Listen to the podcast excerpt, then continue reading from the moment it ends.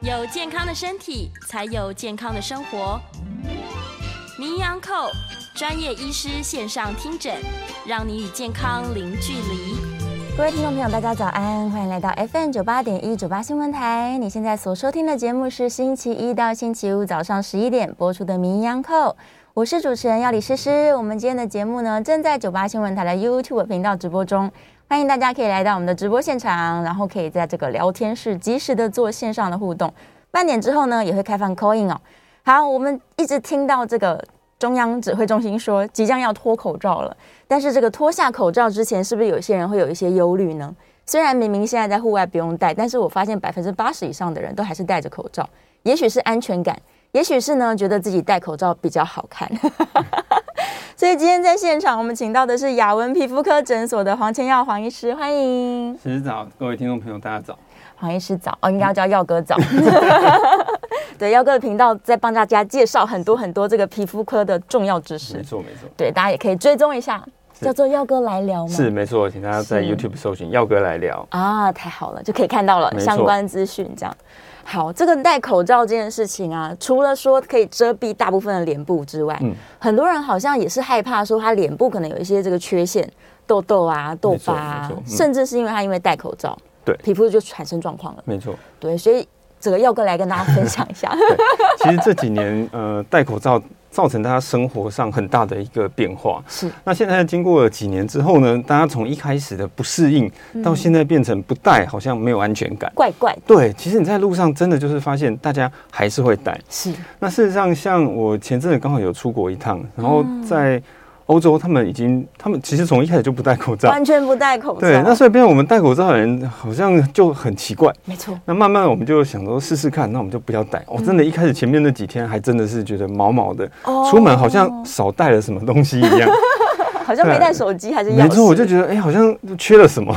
嗯 但是接下来，其实我们慢慢的生活会回归常态。对哦，那么中央指挥中心也渐渐的在减低这方面的一些规定，是所以势必有一天我们口罩是要不戴的了。嗯那么戴口罩，其实在这些年里面造成我们皮肤很多的状况，是但很多的状况其实是鸡生蛋，蛋生鸡。哦哦，那一开始的时候，因为大部分人是没有戴口罩，尤其是没有长期戴口罩的习惯的，所以开始戴以后，口罩它的闷热啦，嗯然后摩擦，好、对尤其是这些呃束带的地方，是它造成我们皮肤很多的状况。那当时最呃最很多人在谈的就是一个所谓的口罩痘，对口罩对，痘，嗯口罩痘。好，那口罩痘主要是因为闷热摩擦，那、造成我们脸上呢本来不长痘痘的人开始长痘痘了。对呀、对，那这些口罩痘最常出现就是在下巴这一区。下巴哦对，因为刚好我们口罩在这个地方有一个比较束紧的地哦，方，接啊触面积比较大，，对，那它的摩擦啦，它的湿气都比较不容易散出去，所以是很多人在这个地方会开始长。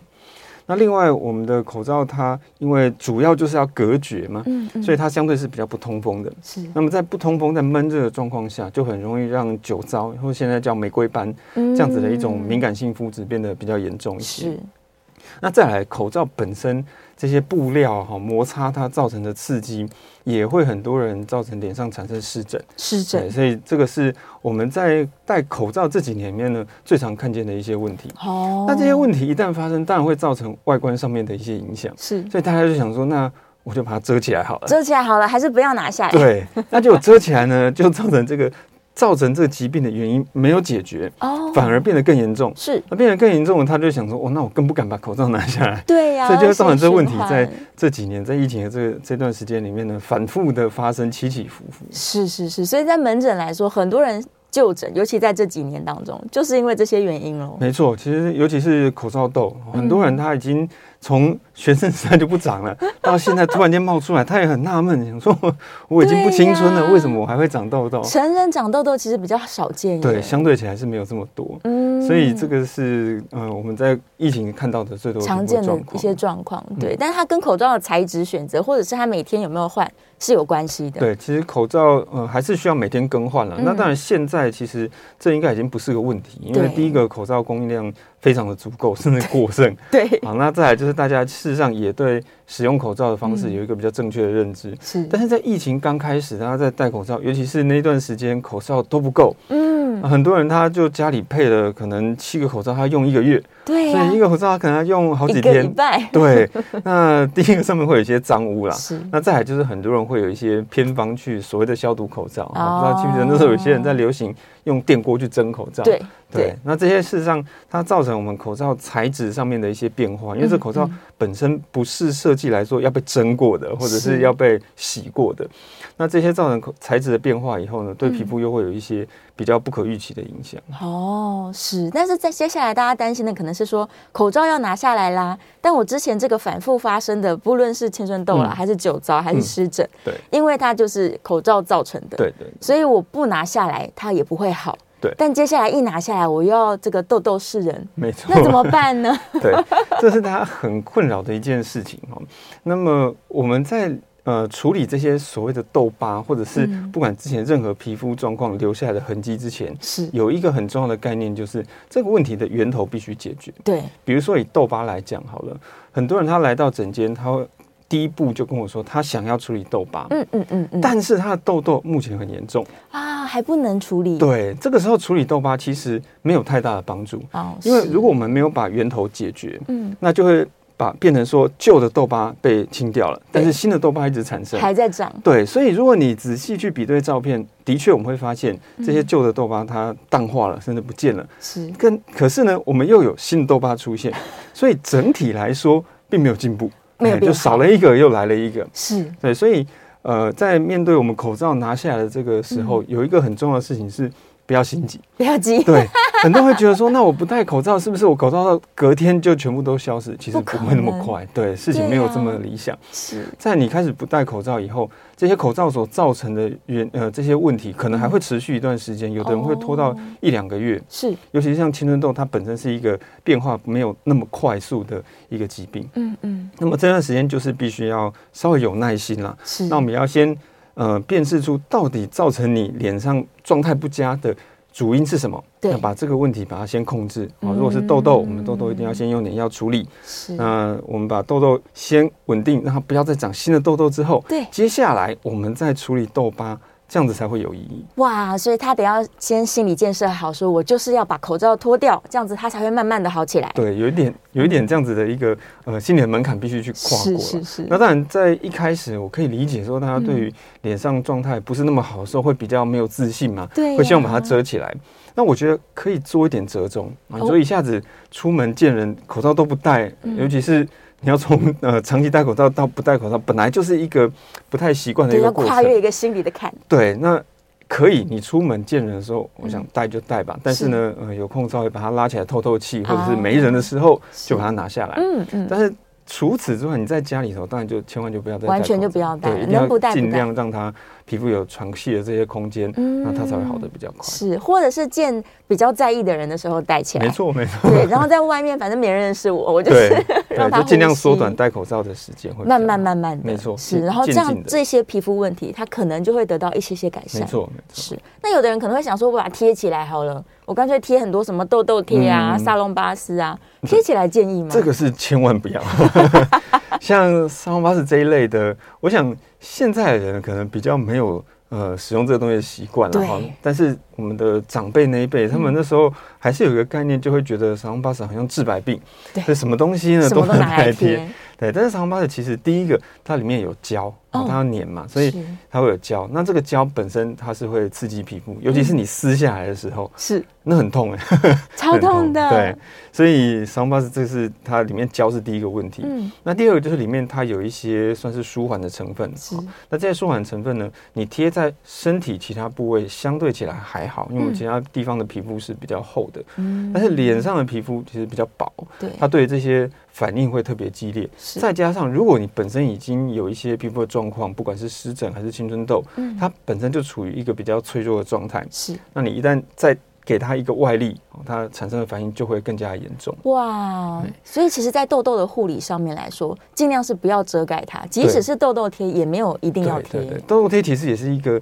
呃很多人会有的迷思啊，对他会觉得痘痘贴痘痘贴就就会好的比较快。对呀，其实并不是哈，嗯呃，痘痘它产生的原因是毛孔塞住。是，那毛孔塞住，理论上我们应该是要让它打开啊，嗯但透是气它已经塞住了，你用一个东西把它贴起来，更塞，它就更塞。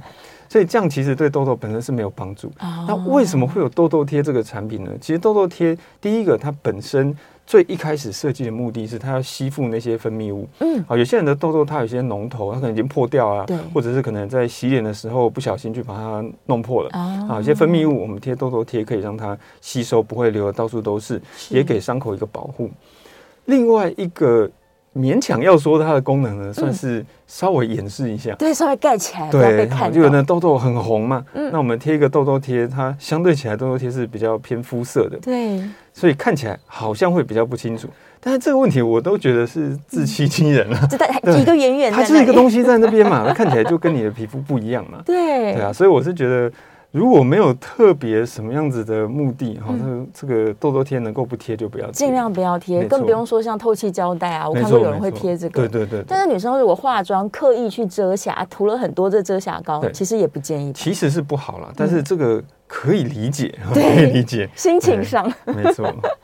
好吧，所以大家要有耐心，就是没错正确的痘痘治疗方式，第一个一定要让它透气通嗯风。是的。再来其他的治疗方式呢，他去买一些药膏擦什么的，嗯这都可以吗？对，其实呃，我想痘痘的居家护理的部分，嗯第一个保养品其实有一些是有帮助的。哦哎，像我们现在在一般开架室，你可以找到里面含茶树精油的，嗯含杏仁酸的、水杨酸的，哦酸类都的，对这类对痘痘其实都有都有帮助。是，那现在很流行在用的一种叫 A 醇，嗯哦嗯，A 醇其实嗯它对痘痘也是有效的。哦哎，因为它其实是我们治疗痘痘其中一种药物叫 A 酸，嗯它的一个前驱物，哦也就是说它之后会在体内代谢成变成对变成 A 酸这样的东西。嗯但是 A 醇第一个它的刺激性稍微强一点，是，第二个就是它单价相对比较高啦。嗯嗯哦所以如果说我们单纯就青春痘来说，如果居家保养比较经济实惠的选择，大概嗯就是我们刚刚提到茶树精油、对水杨酸还有杏仁酸这一类，是哦这类大概都呃普遍的价格会比较亲民一些。嗯可以擦，对，那再来当然就是一些药物的选择。啊嗯那理论上呢，治疗青春痘有效的药物，它应该都是处方药。对对，也就是说，它应该是要在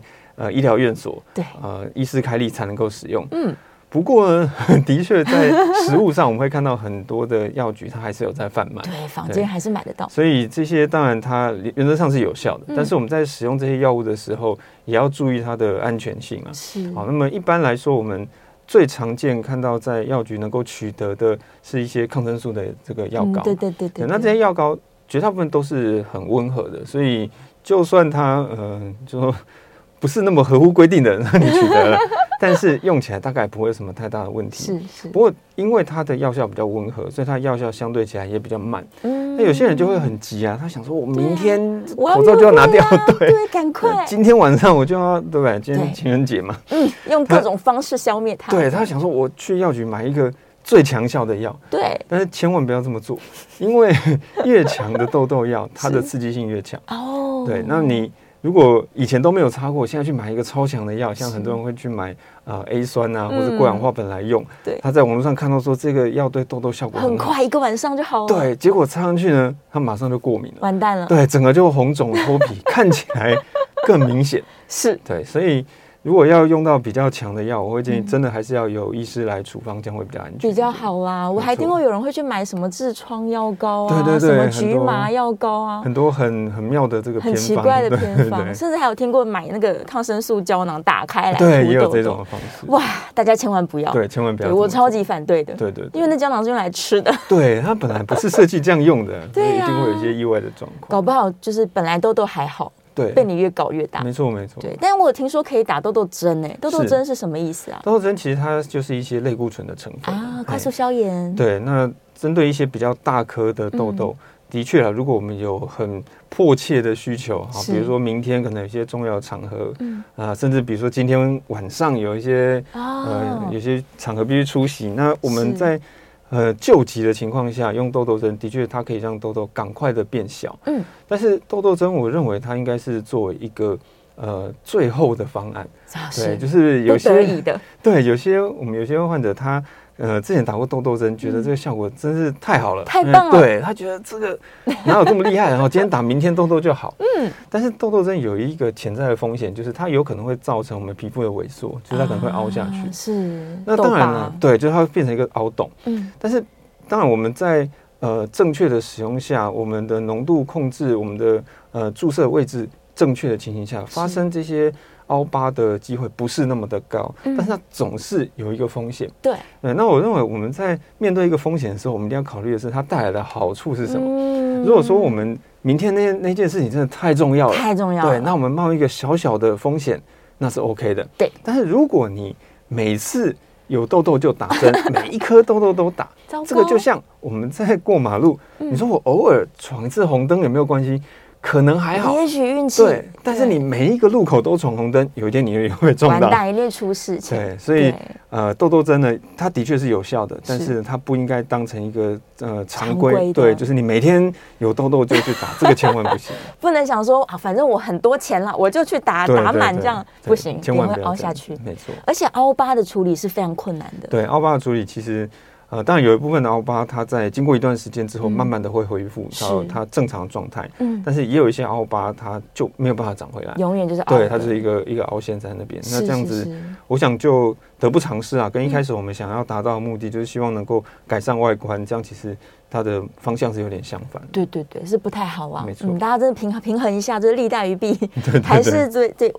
痘痘是人没关系，对有一点缺点看起来比较可爱没。错啦，对，没错搞不好还有话题嘛，没错可以讨论一下。 可以聊一 聊。本来讲不了话的，就哎、你那个痘痘，哎，开始聊天了，对，也是好事。那除了痘痘之外，我们刚刚提到有可能像酒糟会恶化，嗯酒糟是慢性的问题，对，酒它糟本来就是存在的。对，其实酒糟，呃，很多人会觉得说，为什么我突然间有了酒糟？嗯但其实大部分都不是突然间有了酒糟，它是是已经很久了，只是在某个时间点，它突然间变得比较严重，啊我们这个时候才发现。是那事实上，我们在门诊的时候，常常在跟这个再去了解患者的这个病史的时候，嗯我们都会发现，他其实很久以前就有类似的情况，红红只哦一是点点，，对他只是觉得说，哎、我好像还好啊，只是看起来气色比较好一些。嗯，但那常常都是酒糟的初期，是那也的确并不是说我们只要一有酒糟就非得治疗不可。嗯，哎，其实，在轻微的时候，我们如果不会因为酒糟造成生活上的一些不方便，或者是是它没有对你的不管是社交或是工作造成什么不良的影响的时候，嗯，不见得一定要很积极的去处理它。是哎我们只要稍微留意一些皮肤的照顾，那跟它和平共存，我觉得也是一个方式。嗯那当然了，如果有一天它变得比较厉害，比如说我们在戴口罩的时候，对酒糟突然间恶化了，那我们在一些呃用药的这个状况下，能够让它很快得到稳定。嗯嗯嗯，那么酒糟其实它呃，就像刚刚诗诗提到，它是一个算是比较长期慢性的问题，对，它是跟我们的基因，也就是简单说跟我们的体质是有关的。哦，天生的，对，那它会容易泛红，嗯我们的脸会比较容易会红，然后会有很哦多血丝。是那有的人会痒会刺，啊、尤其在戴口罩的时候，真的是嗯超蛮不不舒舒服服的，还会有一些灼热感。对，那再来就是它也会长一些看起来很像小痘痘的东西，很像痘痘啊，，对，嗯所以很多人把酒糟跟痘痘有时候会搞混，混在一哎，起，混在一起。那当然了，也有很大一部分的人他是酒糟跟痘痘嗯同时都会发生，是对，因为痘痘。这个人太多了，好，嗯太多人都有痘痘，没错所以它会同时出现在酒糟的人上，也是很可能的。嗯，那么我们怎么去区分酒糟跟痘痘？其实对于一般我们的民众来讲是很困难的，因为你看到它里面长一个小脓包，它是痘痘还是酒糟，你要去区分 这个自不己太分不容易。出对，来，不过还好，就是不管是酒糟跟痘痘，他们的治疗初期嗯很多的用药是类似的。是对，所以我们在处理的时候，常常会把酒糟跟痘痘先同时让它能够改善，哦，那稳当然定下来，对，先都控制。那么嗯到了后面，当然酒糟有酒糟它的一些专门用药，是痘痘有痘痘必须使用的一些处理方式。嗯嗯嗯嗯嗯，都还是请医生就是帮忙照顾比较好啦。对对，自己对在家是不容易判断不。太容易判断。对，但酒糟的特征是不是就是会比较大面积红红的？对对对，它的嗯，呃，其中一个蛮大的特色就是很容易脸红。哎对，对，那个脸红不是像我们害羞那种脸红，或哦者紧张那种的，这个正常人都会有。对，但是酒糟它的脸红呢，它会以我们脸的中央区块为主，嗯对，就是在鼻子，然后我们的所谓的这个苹果肌这个附近会比较严重一些。是是是。那当然，在真的很厉害的酒糟的这个患者上面呢，整个脸都会很红，甚至连耳朵、脖子、胸口可能都会红起来哦对，。像关公一样。对对对，所以我们常常就在想，关公可能那个时候就是酒糟的患啊，者，有可能 耶，没错，面红耳赤比没较错严重。没 错，是是是，所以酒糟是长期问题啦，大家还是要跟皮肤科医生当好朋友，是的是对，的就可以把它控制在比较好的状态。没错。湿疹这件事情，它是被诱发的吗？对口罩诱发，没错，湿疹它就是皮肤的发炎。是那么皮肤呢，只要受到一些外来的刺激，不管是化学性的，就是我们擦了什么东西嗯啊，保养品买错了，对，或者是有人涂一些什么偏方，啊，这个当然有可能。嗯，那另外呢，可能是一些物理性的刺激，比如说温度、湿度的变化，啊或者是我们口罩的一些摩擦刺激。嗯是，那你一旦去刺激它，它就有可能会发炎。嗯那发炎就是我们一般讲的湿疹。对，那大家会有一个迷思，就会觉得说，哎，既然它叫湿疹。那应该就要湿 湿的嘛，对嘛？对，但是不对哦，湿疹绝大部分情况是干干的，啊是干的，对，是干干的，你摸起来就会觉得它粗粗的，哎有点粗糙，然后上面会有一些血血。是 OK，那我们在面对湿疹的时候，第一个我们当然就是要去除造成湿疹的原因。嗯，那当然有些情况下真的找不到了，对好但是如果说以口罩的情况下，那当然你不戴口罩，它就比较不会有这样的问慢题。慢就好了。对，那或者是呢，我们可以去调整一下口罩的这个嗯形状，比如说我们鼻梁这个压条啊，你可以稍微把它调整，让它不要跟皮肤有这么强的摩擦。啊，那另外很多人他是耳朵后面就是这个对耳带的地勾住这方里勾住会，它就有一条红红的，然后不发太舒炎服。了，那这有几个方式，第一个最简单的方法就是你在那个呃耳带的地方呢，嗯用个呃棉花或者是用卫生纸把它包起来，哦，隔绝一下。对，让它有一个隔绝，但是。这个不是很方便，因为它会一直掉。嗯对， 那么在刚开始疫情的时候，也有一些人在卖那种口罩的那个钩子，就是你整个把它勾到哦对后面去。勾到后脑勺去。对对对，那这样子是相对起来比较，我觉得是比较可行啦。嗯好，那当然现在在卖这种东西的地方好像比又较没少。有了。对，然后对如果要自制的话，其实也不难嘛，你就用个嗯橡皮筋把它绑起来，事实上是嗯也就可以。也可以对，那通常这样子的处理之后，经过几天，嗯你的皮肤恢复了，其实你接下来再恢复正常戴口罩的这个方式，嗯它也都还好。是对，那么我们去除的这个刺激的原因之外，再来就是我们给它一点保养。啊，在湿疹的时候，皮肤它其实是很脆弱的，所以是第一个，我们不要给它再过度的清洁，嗯，不要哦洗再脸。。对，它不是脏啊，它不是脏，它还有是人会去角质呢，对对对，它会觉得说那个地方是不是有什么脏东西，我嗯拼更命刺洗。激。对，好，千万不要！你洗脸的时候呢，清水稍微冲一冲就好。嗯哎，那也不要用太高温的水去洗它。是那另外呢，我们可以擦一点保湿的乳液。哦，保湿哎很保重湿的乳要液，。对，这个是照顾湿疹居家的这个照顾里面最重要最重要的一件事情，嗯就是嗯保嗯湿的乳液擦的次数可以多一些。是一天多次，对，擦乳液的原则是少量多擦啦，然后你是不用一次涂的很厚，嗯但是呢，你可以多擦几次，让它持续保持在一个有保护的状态，嗯这样会比较好，它就会越来越好了。没错使用凡士林可能也可以，也很好。对，也是一个保也湿的很好功能。好，我们准备要休息一进广告了哦。这广告之后回来呢，可以开放口音哦。虽然我还有继续要问的问题，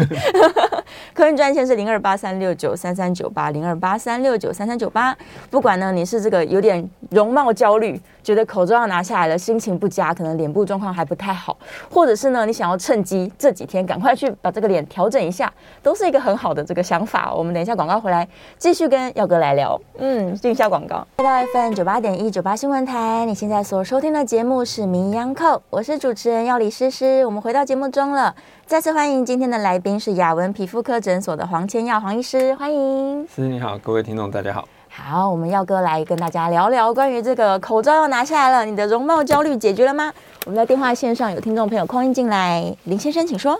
哎啊，千耀医师，思思两位哦好哈！六燕良早，刚刚已经立刻去订阅千耀医师 的 YouTube 频道了哈。 那个，我有两个问题想要请教千耀医师哈。是第一个问题是我自己哈，这个手指头这边都有这个皮肤的问题，然后我去家里头附近的皮肤科医师诊查之后呢，他跟我说这个叫做单纯性的苔藓，然后嗯嗯那我想请教千阳医师的是说，因为我这个单纯性的苔藓呢，我自己做记录哈，嗯它好像都在这个季节，从夏天要进入冬天，或者是冬天要进入春天的时候，特别容易发作哈。啊它似乎呢，就是这个季节到了，它就会自动自己发作起来。那想请教千耀医师的是说，我有没有什么可以做的事情来预防它，呃，不要一再的这样复发哈、是啊，另外请教的是说，有些皮肤科医师哈、像我的皮肤科医师，我如果去找他诊治的时候，他都会跟我说：“哦，你又缺乏运动了 哦，是不是疫情期间太少出去运动啊？要出去多运动，多喝水哦。嗯那想请教就是说，以我们切药医师您的专业立场而言哈、没有运动真的会让一些相关的皮肤疾病蠢蠢欲动吗？然后是最后的提问就是说， 现在夏天又要到了哈、这个吸湿啊、哦排汗的衣服哈、又要出来了哈、那我自己是觉得说，我如果穿那个排汗衣哈，它汗水排太多，粘在我的皮肤上，我都觉得好不舒服哦。嗯，那对于我们这些有过敏性肤质的朋友来看，吸湿排汗这两个不一样的功能的衣服，是不是各有优缺点？那我们该怎么做一个选择？啊，以上的问题请教天耀医师，我在现场收听，谢谢。谢谢。嗯好，谢谢燕良。哦，燕良的问题很 好，来吧，第一个手指的单纯性苔藓，那单纯性苔藓其实它就是一种湿疹，是或者它我们我们叫做慢性的湿疹。嗯，那意思就是说皮肤长期的发炎，而且一直不会好。哦那为什么它不会好呢？其实有两个原因。嗯第一个就是一直有一些持续外力的刺激。是那什么叫外力的刺激呢？最常见的就是去抓，哦哎，没事抓，对，没事就去痒抓痒嗯它。那有的人是因为痒去抓，哦，痒去抓这个情有可原，没有是关系。有的人他是抓一个习惯的，它哦没事就去抠它两下。天那哪， 对，那这个就很要命，是因为你一直去刺激皮肤的时候，我们的皮肤它有一个自我保护的机制，它就会变得比较厚，因对为它希望你不要再去刺激到下面深层的构造。哦但是越厚呢，它就会越敏感，所以你对就会越痒，你就越想要去抓糟它，糕，就变成一个恶恶性性循循环环了。嗯对，所以我们在面对这种慢性湿疹或者所谓的单纯苔藓的时候，第一个最重要的事情嗯就是不要去抓它。是那这不要去抓呢，有包含说有意识的抓，嗯跟一些因为不舒服而造成的抓。嗯好，那如果是你没事就要去抠它，那这个当然就只能靠你自己了。对哎，这个自己手痒，这个 不要去弄 它。那第二个，如果说会不舒服，比如说会痒，嗯那当然去找医生处理，这个是最好的。嗯那么第二件事情，就是因为它太干燥，是哎，单纯苔藓它摸起来就是非常的粗，非常的厚，好嗯皮就是会变得比较立体。那如果我们可以给它一点保湿，第一个它会好的比较快一点，是第二个它也会比较没有那么不舒服。嗯对，所以以面对单纯性苔，不管是在治疗的阶段，是或者是在预防的阶段，就是这两件事情。第一个，没事不要去摸嗯它，不要碰它嗯对，第二个，我们的保湿乳液要记得擦，是那是它就是比较不容易常常发作，或者是万一它真的发起来的时候呢，也可以很快得到改善。嗯原来如此，所以它在季节性的时候特别不舒服的原因，可能就是天气改变了，对，也是一个刺激，对，没错，它也是一个变化嗯刺激。有的人会长在脸上，对不对，有的人会长在脸上，其是实全身上下只要有皮的地方都有可能会都会长，有的，嗯没错所以这个同样的问题就跟刚刚讲湿疹在口罩区域一样，没错它。也有可能在这个口罩地方也是会有这个苔也是藓会的有问题也是会有，是。然后它的第二个问题是说，哎，我的皮肤状况跟我有没有运动、有没有喝水是有关联的啊、其实某个程度上还是有关啦。是好，那么我们先谈喝水好了。其实水分是我们身体正常运作一个非常重要的一个要素。是，那我们的水分如果不够的时候，第一个你皮肤在短期之内就会看起来比较暗沉，比较嗯没有光泽，因为它就脱水了。你可以想象，就像橘子嘛，你放久放久，它就对，干掉了毛孔变得很大，，对，就扁扁的。嗯嗯，那我们的皮肤就有一点类似这样的情况。是那当然，这只是表面上看到的东西，在我们体内很多正常机能的运作，如果嗯你的水分不够，那它也会造成一些影响。是，所以喝水呢，一定要喝得够了。嗯那么一般建议我们就是体重乘以五十，就是我们一天必须喝水的 CC 数。是就比如说我们呃可能是一个五十公斤的嗯人，那一天最好就是能够喝到两千五百 CC 左右。啊当然这是目标啦， 这是目是标。很多人都不喝的，，对，那这个水事实上我们可以稍微广义一点来看，理论上应该是白开水最好。对，但如果你有喝茶、喝咖啡，嗯这个我认为勉强都能算 进去。那你如果说像什么真奶，这个我想可能就比较不算不了。太算了啦，对对你还对要去代谢真奶， 对，这个就哎，我们尽量还是以白开水，这是最健康的。是是是，那么运动呢？我觉得运动是好事。嗯好，运动它可以促进我们整体身体的这些免疫系统往好的方向去进行。哦那一旦我们的免疫系统是在比较好的这个方向，是我们身体各部分的机能，不只是皮肤，其实都会比较好。是所以很多人我们会发现，他在有运动的习惯以后，很多的皮肤状况都得到改善。对尤，其像现在有一些研究发现，酒糟，啊嗯就是玫瑰斑，他们的这个族群如果去做重量训练，去增加他们的肌肉量，是会让他们的症状得到改善哦。哇，太好了没，错，所以我觉得运动是绝对必要的哈，嗯是不管先不管皮肤状况如何，只要能够有运动的习惯，对身体一定是好的。一定是有帮助的，尤其是他如果是这种过敏性体质的，对也像刚刚燕良说对，运动就更重我要觉。得运动是很重要的事情。哎嗯，是是是。再来下一个问题是说，运动的时候他去对买这个吸湿衣还是嗯排汗衣， OK，到底哪个对皮肤比较好？是，其实吸湿排汗它是一体两面啦。是我们这些呃运动机能性的衣服，它就是把本来在皮肤上面的这些汗水往外面送出去，它等于是是一个呃一个水管这样子的概念，嗯那它不会说一直粘在我们皮肤上。但是我们在运动的时候，事实上我们的汗水还是会一直一产直生，流，对，所以它某个程度上还是会粘啦。嗯只是比起比如说传统的棉质的衣服是来说，它的这个黏黏黏腻感没有那么的重，它的汗呢也会干的稍微快一些。嗯哦，但是呢，这一些吸湿排汗的这些机能性衣物，它毕竟是一些合成纤维，是所以对于一些敏感性肤质人，他穿的真的会不太舒服。嗯哦，很多像异位性皮肤炎的小朋友，他一穿排汗衣就全身痒，对，就受不了。是那这个情况下，我们当然就不要太勉强，不必坚持说非穿的不 可。那我们可以穿一些像是棉质的运动衣或者是 T 恤这种，是那当然它就会让我们的汗水比较，呃，不会干的那么快。对那没关系嘛，我们多带几件，哦，嗯赶换快一下换，，对，或者是我们运动完，呃，衣服脱掉，赶快清水冲一冲，把汗水能够冲掉。是那我想这个大概是其中一个折中的方式，哦，对，夏天的时候其实很多这个皮肤敏感的人，他真的会因为汗水没错，就没错造成皮肤发炎了，对对对，其实嗯像早期，现在可能呃比较少见了，以前很多人会有所谓的痱子啊。对呀、哦痱子之尿布前疹啊，对啊，尿布疹以前那个可能冷气没有那么普及的时候是，其实很多小朋友一到夏天就是全身痱子。对对，那现在可能大家生活条件也比较好了，冷气啊、电扇什么都有在开，嗯痱子比较少一些啦。甚至很多的新手家长他从来没有看过痱子，那小朋友不认指着痱识子他很紧张，但其实，在老一辈看起来就说，哎，这个就就痱子嘛。 正常夏天都有。对对对对对对。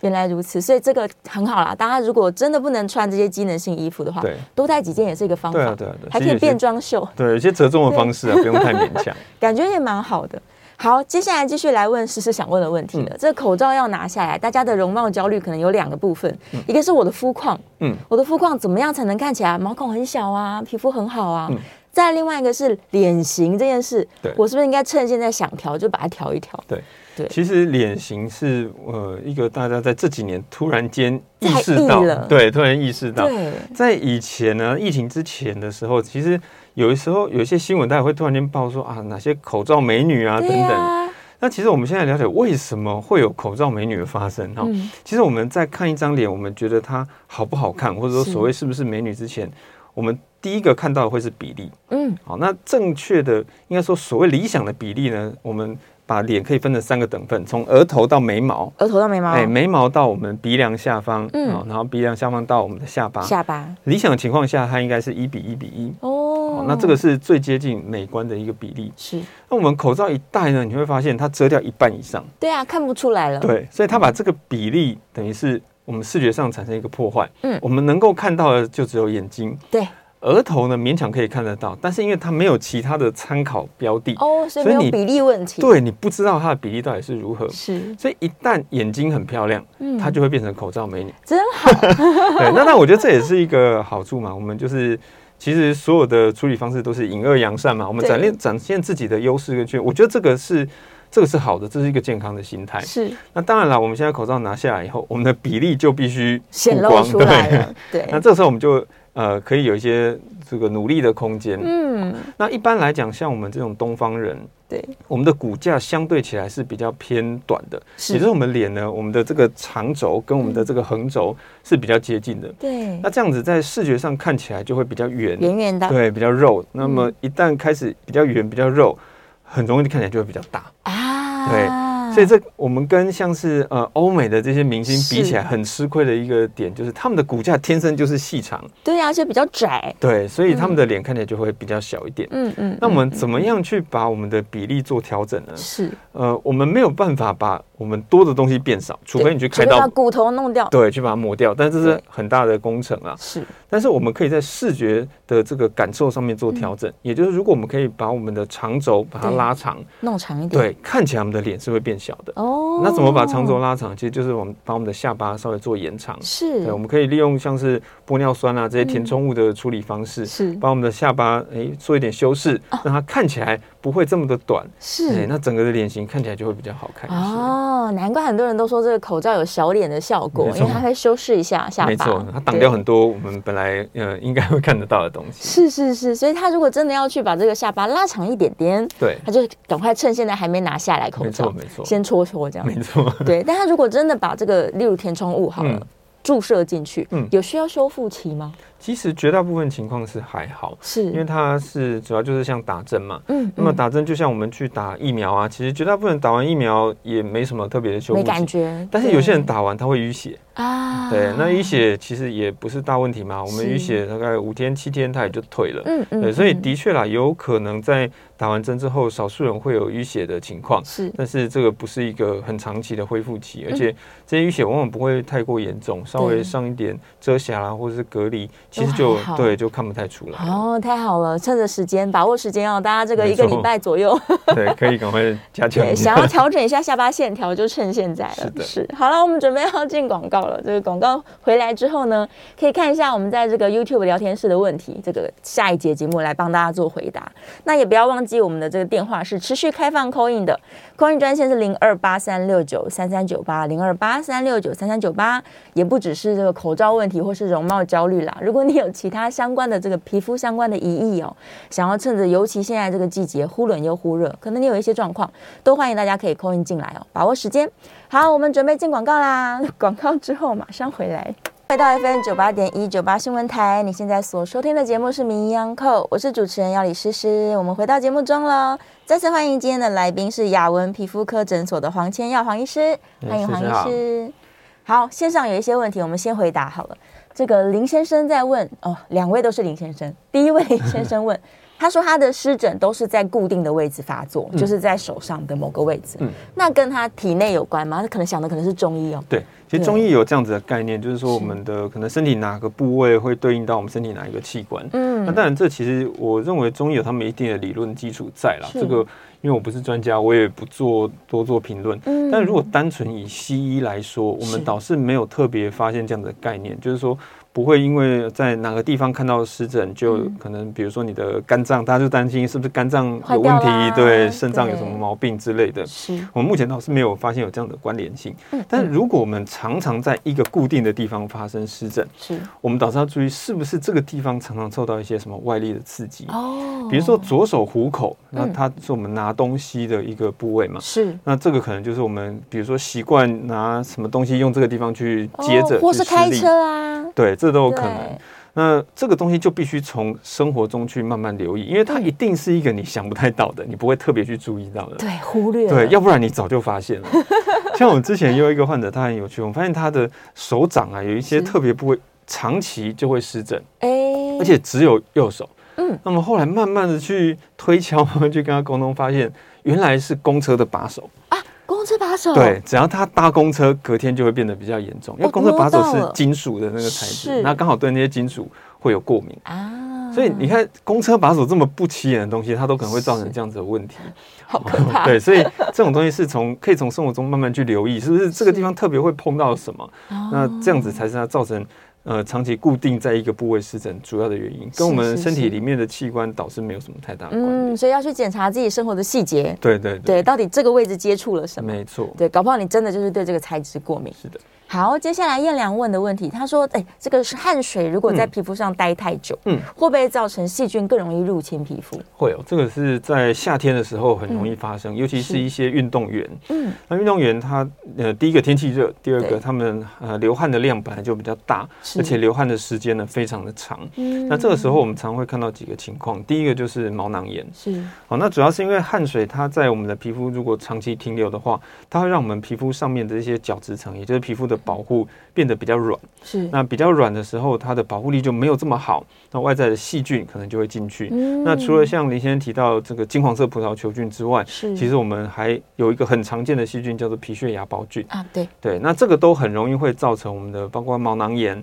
还有呢汗斑。嗯，哦，所以这个都是在夏天非常常见的一些问题。那怎么样避免这个情况发生？好、既然这些问题是因为流汗造成的，对，所以我们就是想办法解决流汗这件事情。嗯但这个事情呢，讲起来很简单， 做起来又尤很其在难夏天真的很困难。对好，能做的是这样：如果可以吹电扇、吹冷气，当然是尽量吹。干爽，对，但是毕竟不可能整天都待在冷气房。嗯，那至少我们在夏天的时候可以带一条毛巾，擦一擦，对，流汗赶快擦干。啊是啊、如果可以的话，衣服能换当然是最好。嗯嗯对，但是我们也考虑到，其实有些事情是。呃，生活上不见得都能够配合嘛，你不可能对 整天在公司一直换衣服，那大家也受不了。对对，，但是我觉得带一条毛巾，赶快擦一擦，这个一定是会有帮助的。是是是，就是尽量让汗水离开你的皮肤啦。是，对，但是假如他的工作需要，他可能真的会一直浸泡在一些水里面对，那也会造成手对的这对对个，嗯这个是呃，尤其是工作造成的一些皮肤疾病，这个真的是比较辛苦，嗯因为不管我们怎么照顾，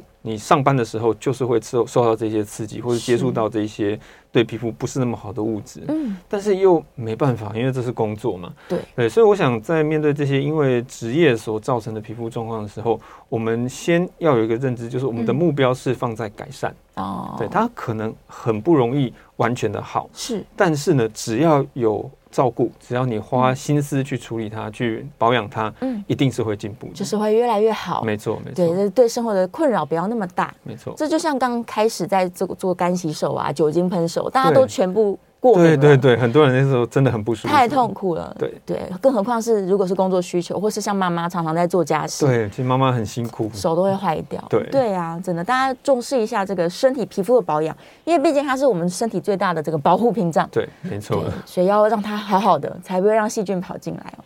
好，再来有一个听众朋友说，他哦。嘴角下有一个以前车祸的旧疤，嗯但是慢慢它会越来越大。嗯，哎，旧疤变大的原因是因为他在抠它吗？呃，其实哦，很多人都会觉得说它的一些，比如说斑呐、哈、嗯黑斑，或者是像痣，他们会跟我说，诶之前本来是一颗，比如说痘痘，小小的，对，或者是可能我受过伤，嗯然后它就长出了一个痣，或者长出一个黑斑。对其实事情并不是这样子的，因为这两件事它哦并不是呃有因果关系的，是但是的确它可能有先后的关系。比如说像呃这位先生他有提到，他那边有受过伤，有一个对疤痕，然后后来长出黑斑。嗯，那黑斑它是一个我们全脸皮肤都有可能发生的一个问题，是所以它的确有可能会长在这个疤痕上面啊。好，没有理由说这边有疤它就嗯不不长会长黑斑。是对，所以这个其实是它有先后关系，但是它没有因果关联啊。哦，不是嘿因为疤痕造成黑斑没生错长，没错，这就样黑斑本身就会发生，所以它是处理的方向可以分开去解决。嗯，就是黑斑用黑斑的处理方对法，疤痕疤可痕那能种归疤痕的方式。是是是两个分开来思考，这样是的子，是的，是是是。但有的人好像真的是，我有之前就有一个朋友，他皮肤就是有一个小小的可能凸起吧，嗯他，真的就是自己一直抠一直抠，然后就变成很大一块黑斑，对，是这就是长期刺激造成的，对，它就有一些色素沉淀。对，哦那这些如果只要不要再去抠它，那些颜色原则上慢慢都会代谢，慢慢会变好。是的，是的。嗯那刚好提到我们皮肤颜色的改变好了，有些人可能也是因为口罩要拿下来，是或者是他本来脸上就有一些色素不均匀。嗯，嗯那他如果想要去处理的话，嗯是要趁现在还没拿下来处理比较好吗？嗯对，其实 呃，针对黑斑或者是色素不均匀这件事情，是是一个长期的过程啦。 对，哦，就是说它呃会更需要花很长的时间去解决，然后最后才会得到哦改善。是但是这个其实也可以顺便提一下，我们之前戴口罩，现在口罩怎么样拿嗯掉？有一件很重要的事情要开始做，是就是擦防晒。擦防晒，对啊对对对，之前口罩防晒，戴着，大家想啊，反正戴哦斑都不长着了对都遮起来了嘛，对，所以就没擦就不擦防晒。是但是现在口罩拿下来，尤其是现在天气慢慢的进入算是春夏，对太阳会越来越大，嗯紫外线会越来越多，我们一定要记得开始擦防晒。啊，是防晒这件事情，很多人其实是忽略的，对，其实这几年很多人就根本忘记防晒这件事情，不需要擦了。，对，也都没有。以前很多人包包里面会带 带一个防晒，是现在很多人就会发现，哎、好像可以少带一个，对也没差，反正我就口罩戴起来嘛。嗯，对，但是口罩口罩的确啊，它有一定的保护，哦，一定的遮蔽，但是它是毕竟没有办法百分之百隔绝阳光，因为它不是设计来阻隔阳光的。对，好，那现在我们如果口罩真的要拿下来，防晒就要开始做，嗯要不然呢，经过这呃夏天一晒，我整个黑斑全部都 冒出来。糟糕了，还要再去打镭射，没错，对，镭射打完又想把脸遮起来，是不想被看到，没这样错。对，皮肤科医生好像都很强调防晒这件事情。，对，其实绝大部分呃，我们看到这些皮肤疾病都很容易会因为紫外线的刺激造成恶化。嗯啊对，那最少最少，它对外观其实也是一个很大的影响啊。是那在台湾，其实对于防晒这件事情的重视程度还没有像国外那么的呃激烈。对好，尤其在欧美，他们对防晒是非常非常重视。为什么呢？因为欧美就是这种呃白种人，嗯，他们非常容易产生皮肤癌，哦，所以这是对他们生命造成很大影响的、很大威胁的一个疾病。是，对于我们东方人、对黄种人来说，防晒只是美观的问题，嗯嗯，对欧美这种白人来讲，那是防晒是生死交关的问题。没错，对他们有非常多人都因为这些皮肤的恶性肿瘤，就是所谓的皮嗯肤癌，就走掉。而且他们的皮肤癌机会其实非常多。像我前几年去美国的这个呃这些教学医院有访问过一段时间，我嗯们发现哇，原来大概四个人里面就有一个人是是皮肤癌的患者。天哪，怎么比例这么高啊、对，这是超级高的。是那当然，皮肤癌比起其他的癌症来说，没有这么的危险，就是它的对造成我们生命影响没有这么的大。嗯但是那时候也给我一个很大的震撼，发现，哎呦，在台湾皮肤癌其实相当的少，相当少，但是在那边呢，哎这个每个人好像都要有一颗 才行。对，所以防晒我觉得是呃全世界的一个趋势。哦对那防晒的成分呢、啊跟我们使用防晒品的习嗯惯，它也在随着很多新的研究不断的在进步。是对，所以这个是大家可以稍微留意一下相关的资讯。嗯好、那有一些以前的防晒的概念，现在已经不再那么讲究了。比如说，是很多人会看到，呃，以前会说我们在出门前可能二十分钟要擦防晒，对对，但是现在的这些防晒品的这些制成，嗯，还有它们的成分，已经不需要提前擦，哦哎，你只要出门有擦，那就可以。对，是所以这个是。呃，很多会随着这些科技的进步啊，越会来越有一些不好同新的概念出来。是是是，而且这个防晒是要补的吧？没错，防不晒是要一补的天擦一次就好对，很多人觉得啊，我擦一我擦次，过啦，对我有擦就好，对，嗯但不是哦。第一个，我们理论上理论上两个小时要补擦一次，哇天哪， 对，但是这个实物上不太容易啊。做不到我觉得我们可以有个折中，就是早上一次，嗯啊中午一次，傍晚太阳还没下山再一次。再来一次，对，我觉得这是一个折中。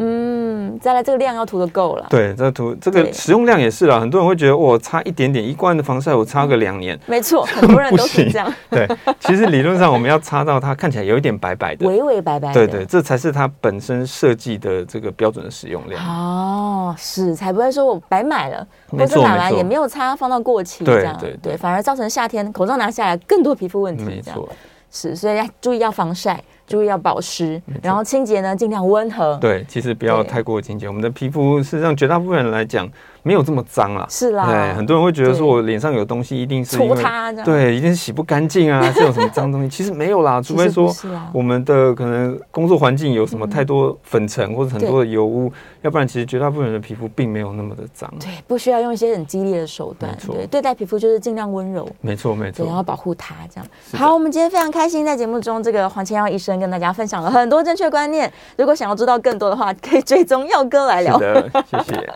谢谢黄医师，我们下次节目见，好，谢谢，拜拜